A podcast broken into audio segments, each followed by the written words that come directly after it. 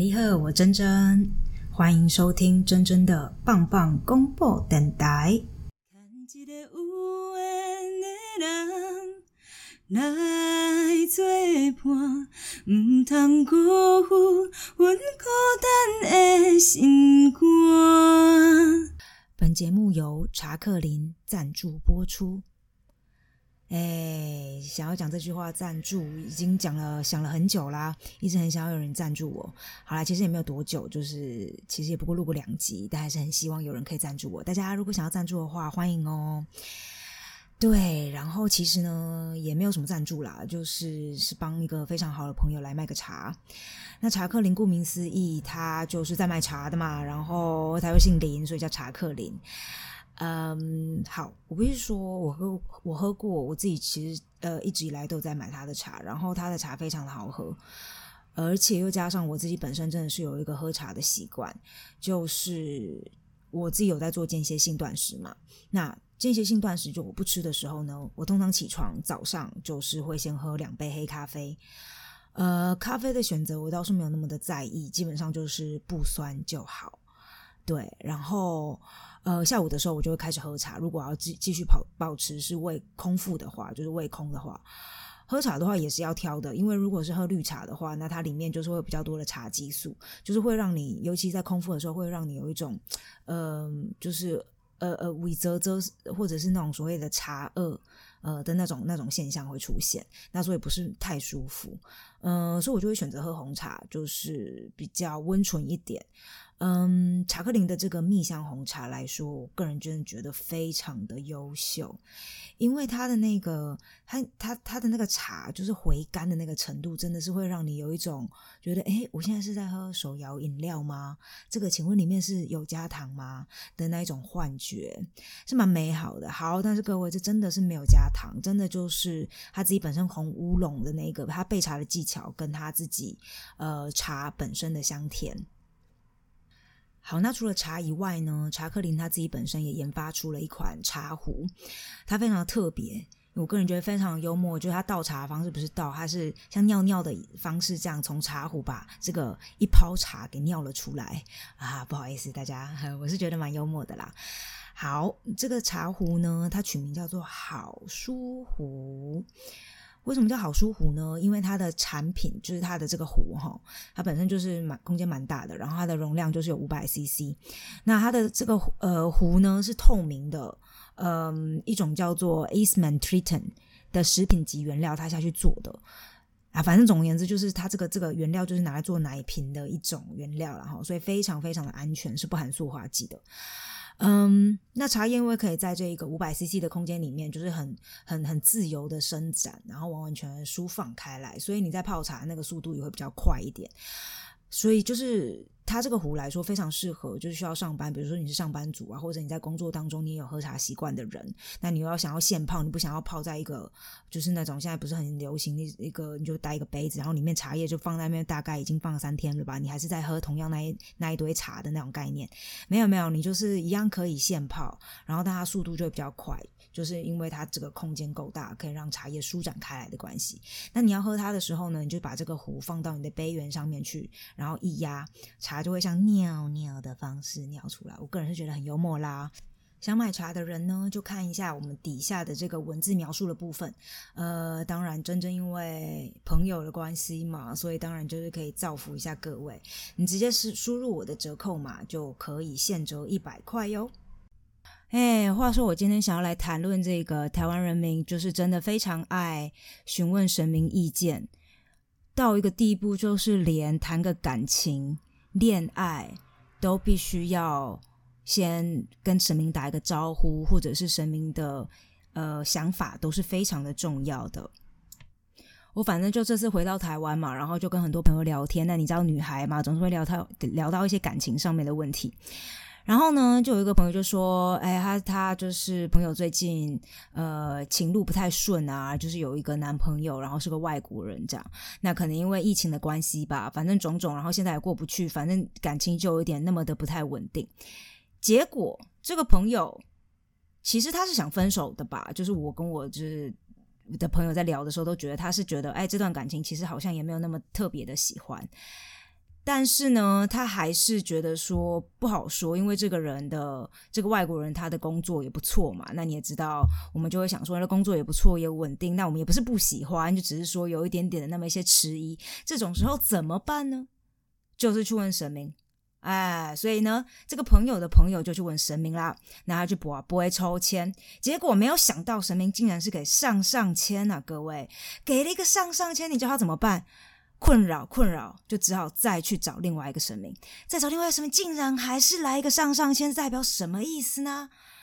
而且各位，一个是龙山寺，一个是行天宫啊。你如果龙山寺跟行天宫，如果你只有龙山寺告诉你说，哦，你这上上签这男友不错，那也就算了，你还想说不好说不好说，所以你再去求一个那个行天宫，结果行天宫还是跟你说上上签的时候，你心里肯定会想，那不然再试试看好了，先不要分手。对吧？看在他因为两个生命都有给上上签的关系，所以就先不要分手。那所以这个朋友的朋友目前也是就是这样，然后就先反正先先先等着。我只是觉得非常的讶异，就是原来呃，因为我是没有这样过啦。我通常都是分手了之后呢，我才会觉得说自己到底做错了什么，然后我才会去问神明，说到底我做唔到什么啦，心明啊这样。但是呢，没想到会有人真的就是去问神明，说我这个男朋友可不可以，然后要不要继续交往这样。那既然神明也愿意就是给你一个意见的话，我觉得不妨听听也可以。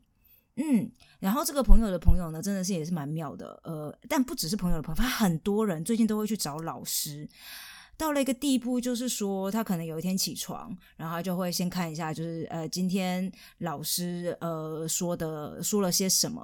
老师说今天要去洗个马桶。你就会开运旺旺来啦。那 这个朋友的朋友可能好好久都没有洗过马桶了，结果没想到那天就在洗马桶，因为他想要好运旺旺来。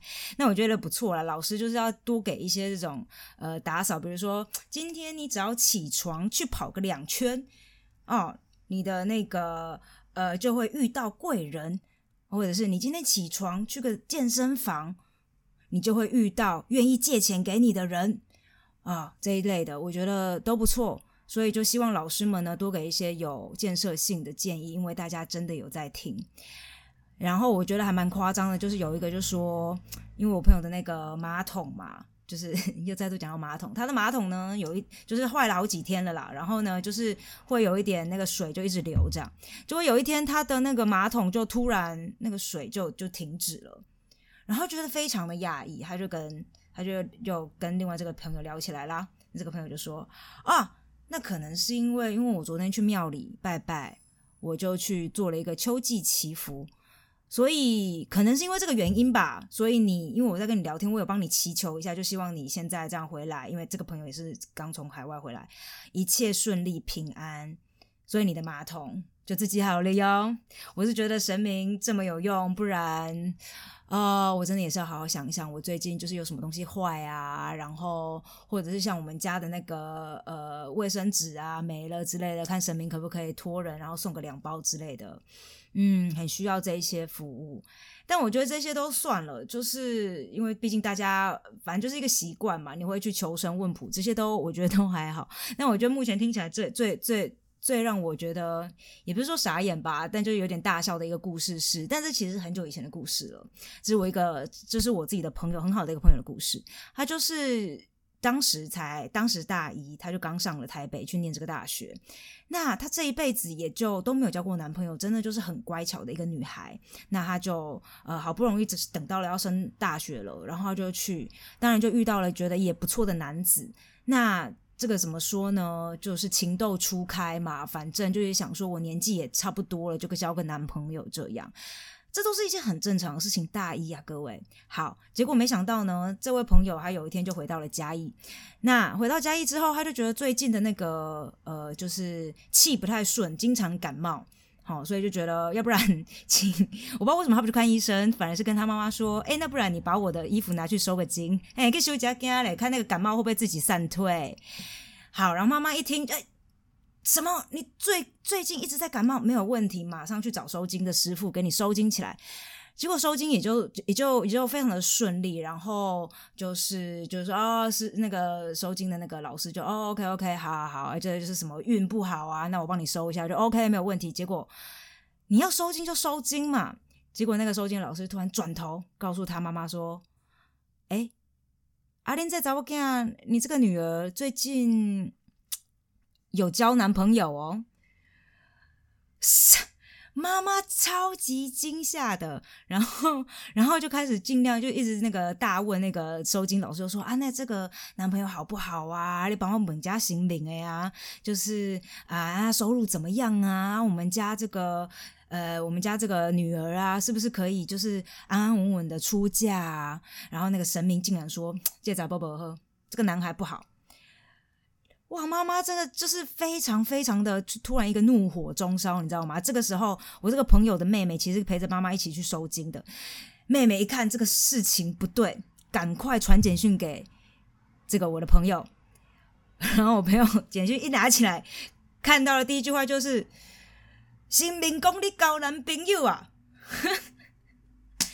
哎呀，这个是情情。剧情急转直下，然后妈妈就直冲回家，逼问他说：“啊，你下面写成高男朋友什么时候交男朋友都没有跟我说。然后你知道神明说你这个男朋友超级不 OK 的，你必须现在立刻马上跟我分手。”对，然后大哭啊，你知道一些所有的民事的剧情，真的那民事的剧情，其实我觉得有些是演的蛮真实，那都是一些真实生活，我们在嘉义都会发生的事情，都是很真实的。妈妈大哭，差点下跪，然后就是说：“哦，你今晚就一定还分手，不我就安娜安娜之类的各种威胁，各位。”所以呢，我这个朋友当然当时也没有马上说感情就告吹啦，但是的确是会影响到他那一颗情窦初开的心灵吧。然后也开始会去，的确可能也是会听一下神明的一些意见，然后就看说，哎，这个男的是不是也也许可能真的不是那么 OK 吧？那现在就后来当然就分手了嘛。然后事隔多年，现在讲到这件事情呢，我们前几天去吃个姜母鸭，还是会讲到，就觉得嗯。会心一笑，好，我们不是会心一笑，我们是当场大笑，就觉得怎么会那么的幽默？就是交男朋友这种事情，收金老师，你不要随便给人家爆出来啦，人家那个年轻人自己要谈恋爱就谈恋爱，好不好？你不要这样子。那在我自己身上呢，当然也是有一些这样的事情，就是其实我们家也算是比较迷信的那一种，尤其呢，呃，我妈妈她自己本身就是会看一些。怎么说算是会看相吧，然后会看一下什么生肖啊，比对比一下那个名字之类的。然后我当时呢，呃，很久很久以前有那么一个男朋友，然后他是属他是属虎的。那我妈这个她根本也没有看到这个人就是真的长怎样。然后当然他又很压抑，说因为那时候也可能大一之类的，然后就说哈，你现在就这么年轻交男朋友？然后他也不会说啊，是不是住在哪里呀，什么之类的，拿个照片来看一下，说。那他生肖是什么的？OK，好，妈妈第一个问题是生肖是什么的？没有问题，我就说属虎啊妈，他就说属虎，这个属虎不行啦，你属兔，他属虎，这肯定会把你吃死死的。我告诉你，你你就你赶快去分手。哇，我跟你说这个故事，现在我讲起来，我还是觉得就是非常的幽默。妈妈什么都不问，就他也没有，他也没有，就是。呃，去问一下其他他的那些资讯哈。当然，他后来知道他的名字，他就只问说生肖是什么时候，他就可以那个铁断我这段感情绝对不会顺利。哎，观众朋友，不，听众朋友们，重点是还真的不顺利耶。到最后的时候，我真的被吃死死的，也不是说被吃死死的吧，反正这段感情就是无疾而终啦。然后也是有一点那个，你知道年轻时期，然后就是有点悲惨的分手这样。虽然说我也不知道说是不是因为呃我属兔，然后他属虎的关系啦，但呢后来我也的确就是会在尽量的询问一下妈妈的意见。那算命这件事情呢，虽然就是我妈自己会算没有错，但是她还是需要寻求一些专业的帮助、专业的意见，因为就是呃我现在也老大不小了吧，然后妈妈就一直觉得说我都不结婚啊，到底什么时候她才可以婆孙，她才可以抱到孙子这样。啊，所以有一年的过年呢，就近几年吧，然后我妈就把我带去找一个紫微斗数的老师。她的意思就是说，虽然说我现在有男朋友，可是她一直觉得我这个男朋友就是可能是外国人啊，然后又自己做生意，生意不是很，就是觉得经济不是非常的稳定。她想要我找到一个就是最好是那种超有钱的，然后也不超有钱吧，就是反正经济要超级稳定，最好可以养我们家那种的吧。嗯，对，所以她就说，呃，我告诉你，我今天就把你，我出钱，我带你去看那个紫微斗数的老师。那如果这个老师就说你跟这个男朋友不是正缘，就是说这个这个这个男朋友呢跟你是不会结婚的。那我我劝你最好死了这条心，因为你也老大不小了，你就不要在那边浪费时间啦啊！所以呢，呃，妈妈的意思就是说我付钱，那看老师怎么说啊，用老师的这句话来定你们感情的生死，大概就这个意思吧。那我心里想说，OK 啦，做个参考也不错，反正是别人付钱，过年我也没什么没有什么事情，那我就去喽。嗯，去了的时候啊，当然就算了很多嘛。哦，这个呃工作啊，哈，什么呃怎么样怎么样的。好，最后要算到感情啦。那我妈就就非常的心急，就把这个男朋友的那个生辰八字就给了这个算命老师。老师一算，哎，这个这个人不是你的正缘。我妈啊，眉色一惊啊，觉得。就觉得非常开心，就告诉我说：“你看吧，妈妈早就告诉过你了，哈，你我就是以我这多年以来经验，我都不用看那么仔细，我就知道说这个男的不可能是正缘的，好吗？虽然说他对你也是不错，但是不可能是正缘的，你就死就是有点要叫我死了这条线的那种概念，就有点要在老师面前讲这样。”然后，那我就说，那老师好吧，那所以这样的话，那我结婚呢？这的这个缘分，老师就说，哦，你结婚哦，呃，我就说怎么样怎么样是晚婚吗？因为我现在也就是年纪了嘛。然后老师说，不不不，你不是晚婚。我说，哦，什么意思？不是晚婚，那表示我现在还有救喽？该不会我今年明年哎好事将近？老师说，不，不是晚婚，你是不一定会结婚的。哎呀，这老师一说，我真的是心中好几年的一个大石头就这么给放下了。不一定会结婚，那就表示说我人生当当中，难怪说这个男朋友不会是我的正缘呐，对吧？都不结婚了，有什么好正缘的？所以我就这样跟我妈说，我妈我我就说，OK，你以为就是这种命？然后我现在就是继续好好跟我男朋友在一起，因为反正他对我也是蛮好的，我就觉得。OK 的，我现在就是享受我的人生，谈谈恋爱，享受这个谈恋爱的感觉，这样子。好，不过呢，我也想要，真的是蛮想要听听看大家的意见的。我不知道大家就是有没有也有相同的这种神明跟爱情之间的爱恨纠葛的这种经验。嗯，我就是非常欢迎大家到我的部落格，或者是到我的 Facebook，或者是到 Instagram，甚至你写 email 给我都可以，你都可以在我的那个描述上面看到，会找到联络联系我的方式。请你告诉我，就是你相信神明？呃，给你的感情上面的建议吗？你会去呃，你会去卜卦，然后去求签，呃，求签，然后来去作为说你选择一段感情的那个凭据吗？请告诉我。那谈恋爱呢？你会去求神问卜，倒是可以理解啊，毕竟台湾人就是有这个习惯嘛。那交朋友这种事情，总是自己来了吧？好，那我们就进入今天的主题：德国交友战略技巧分享。你是否常听说在德国很难交到朋友的理论？许多人普遍对德国人有冷漠、难搞、不易打开心房等等的既定印象。初来乍到时，都会担心自己是否将以孤独的一匹狼的姿态在这个国家生存。我是不敢说我人缘超好，但反正呢，每周都不缺饭局的我，的确是常常会被问起，说我都是如何在德国拓展生活圈、交社交圈啊？哈。甚至是交到知心好友的诀窍。首先，我粗略区分以下三类社交圈：第一个是学校，第二个就是工作，第三个呢就是你自己私生活私底下。那如果你和我一样，最初是以留学生的身份来到德国，第一时间接触的当然就是你的同学们了。记得我在新生报道那一天，我就开始审视所有坐在教室里的同学们，除了德国人以外，还有许多国际学生。大家都是来自不同的国家与文化背景。当时我非常的紧张，而且没有自信可以在短时间内交到朋友。毕竟那是第一次我在完全的外语环境中介绍我自己，根本根本就无法表现自己在台湾幽默风趣的一面。说个两句英文或者是德文，我就想说：“哎呀，这个文法不对，你根本就是在乱说一通。”大家一定觉得你超蠢。我每天坐在教室里，除了要学习新的知识，还得锻炼自己的外语程度。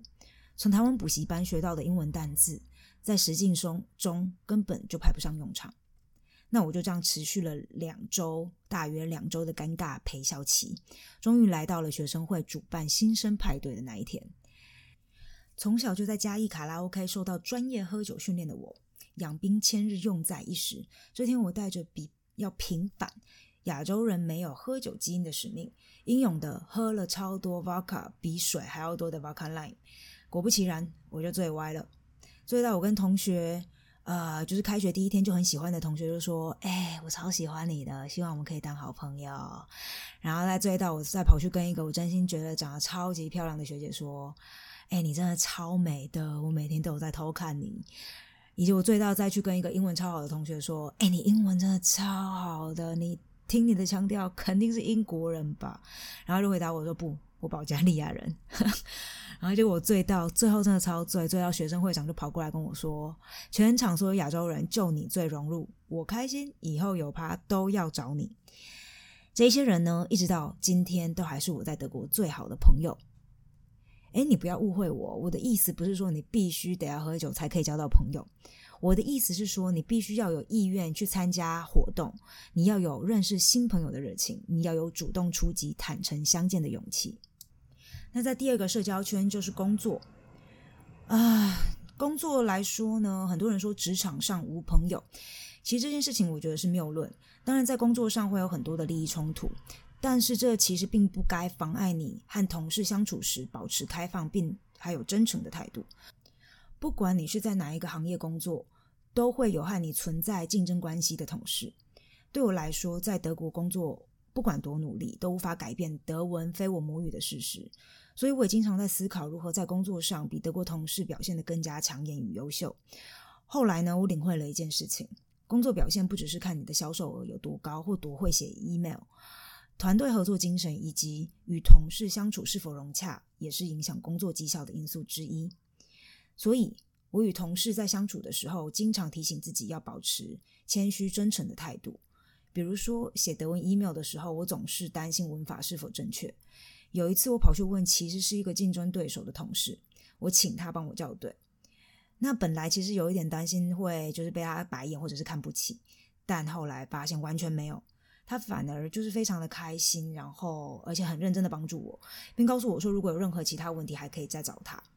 事后我们聊起这件事情，他说：“呃，其实你坦白的告诉我你的弱点，反而让我很欣赏你的诚实。”在那之后，我们不再用互相竞争的态度面对彼此，而是互助合作。那这一位同事呢，现在是也是我一个很好的朋友啊，他经常邀请我到他家，然后我还戏称他的父母是我的干爸妈。那第三个社交圈呢，呃，就是你的私底下、你的私生活。那无论是在学校或者是工作中所交的朋友，总是带着那么一点点的目的性，你希望知道他们写报告采用哪一些文章，或者是你希望他们呃从。他们身上得知老板是偏好哪一种简报的架构。但如果是在学业或和工作不相关的场合所认识的朋友，通常是不带任何目的性的，单纯是因为彼此心灵契合而发展出的纯纯的友谊。那这也是我最喜欢的交友方式。若干年前，啊，我和几个朋友去了法兰克福的一个法国节。那其实我们是想要轻松的喝个法国红酒，配个 cheese 跟烤烤薄饼，就是 crepe。我们随便找了一个桌子坐下，旁边就是一对情侣，男生是这个法国人，女生是亚裔德国人。就在我们礼貌性的说了一声 Cheers 之后，对话竟然就意外的展开。在酒桌上聊天，一般来说都很不着边际，哎，随便聊聊，因为你认为与陌生人的交流只会存在当下。但是那一天，可能是因为红酒的法国红酒的这个趴数够高，气势呢够香浓。我们两桌人开起话匣子就停不下来，我们聊工作、聊兴趣、聊爱情等等，感觉就像是与多年好友相见。这一晚不只是只有满桌的话题，我们还手牵手疯狂的跳起舞来。这一切的发展都是出乎预料的。之后呢，我们呃几乎每个周末都会聚在一起。尤其我和那一位亚裔德国女生，因为有类似的文化背景，还有许多的共同兴趣，现在我们真的就是无话不说的好朋友。我们会一起运动，一起抱怨男友和生活，从原本的陌生人变成一辈子的好朋友。我个人认为，无论在哪一个国家交朋友，有一个很大的重点，就是你没有任何的预设立场。如果你认为自己的语言不够好，没有自信，甚至排斥社交机会，那么你永远都无法认识新朋友。如果你认为在职场上只有敌没有友，总是带着保护色，那么别人也会武装起来。可能你的理论是被验证了，但是在办公室里，你就会是那孤独的一匹狼。如果你认为和陌生人不可能谱出任何的友情，不愿意打开心房，和同桌的人先从天气开始聊起，那么我想你也不用想要拓展任何的社交圈了。哎，反正讲到底呢，其实诀窍就只有一个：别宅了，出门交朋友喽。哦，而且我必须说。呃，我这个人真的是有个才华，我很擅长，就是把所有的朋友，不同社交圈的朋友，然后全部都让他们凑在一起，就是让他们互相认识，然后到时候就一起出去玩，一起吃火锅，一起喝酒什么之类的。就比如说，我现在还蛮经常就会跟我的研究所同学啊，然后工作上面的同事，还有就是我刚刚提到那个喝酒认识的朋友，我们就会真的是一起一群人，然后这样一起出去玩啊，那其实是一个很特别的感受。那甚至因为他们就是反正互相认识了嘛，倒也觉得哎蛮蛮蛮蛮蛮契合的。然后我还有一次就把这一群人就一起带到了台湾啊，就是观光了两个礼拜。好，那我就把这个文章放到网络上去之后呢，呃，我发现还蛮多人讨论的一个重点就是语言的部分。嗯，大家都会问说，那你在德国生活的话，是不是交朋友就必须要学会德文？嗯，我觉得这件事情是这样子的，那要看你自己生活的环境。因为像我自己本身呢，就是工作或者是就是我生活其实还蛮多就是德国人的，因为我在那边有一段时间。其实我觉得应该是这样说：如果你在你想要在一个国家生存的久一点的话，你会待越久，你当然就会认识认识越多的当地人。那我觉得这是势必的，你必须要去学习当地的语言。好，但是如果因为像有一些状况是像是 expat。嗯，他只是来这边可能待个几几，就是一两年，真是有期限的。那你当然可以在你的圈圈里面去找寻那一些可能就是用英文平常就用英文沟通的朋友。像我，因为其实研究所的时候是用英文念的，所以当时所有的沟通沟通方式都是英文。嗯，包括后来交到一些朋友的，就是没有限定说他一定要学会德德语。但是时间过了久了之后呢，呃，比如说我觉得大概。四五年之后吧，很多你在德国认识那些当初不会讲德文的朋友，他也会讲德文了。那你出去了之后，就也会遇到很多其他人啊。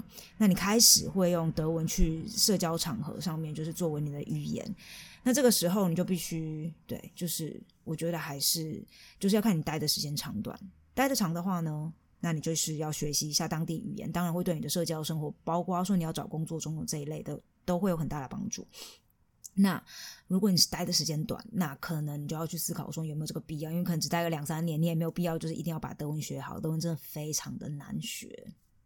那也是有一些人说，那其实，在德国来说也是呃英文买通啊，就是讲英文就 OK，是没有错。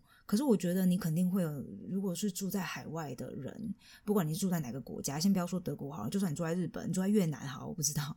呃，你你时间久了，你要跟当地人交朋友，你一直用英文去跟他们做沟通，反正你你那个语言就是打不到心里面，你这些朋友就永远不会是你很好的朋友。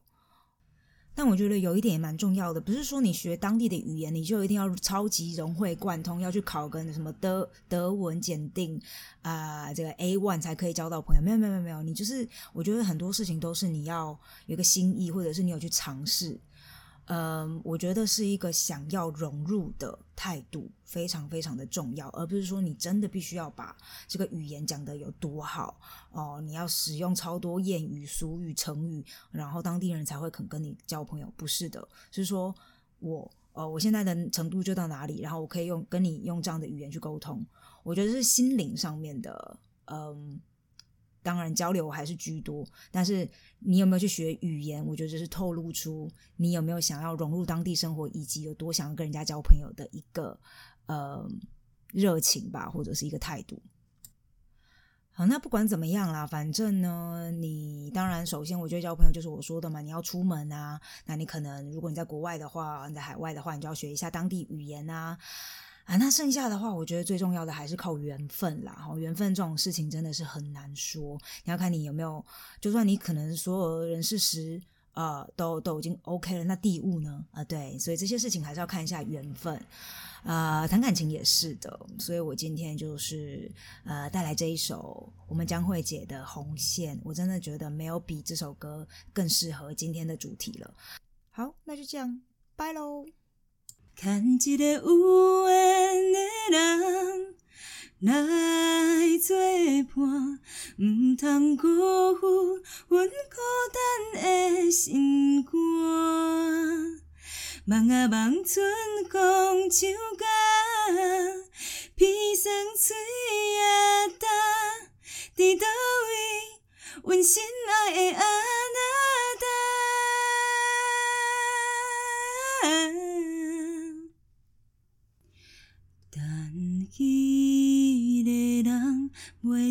甲着红线，替阮赶走寂寞的。运命，因缘线甲我好亲，爱哭泣点好无看，等你来甲阮牵手，甲阮听。因缘线甲我好亲，爱哭泣点好无看。等你来，甲阮牵手，甲阮听。路也无半袖顶的春风对面吹，早七八花袂出嫁。见着少年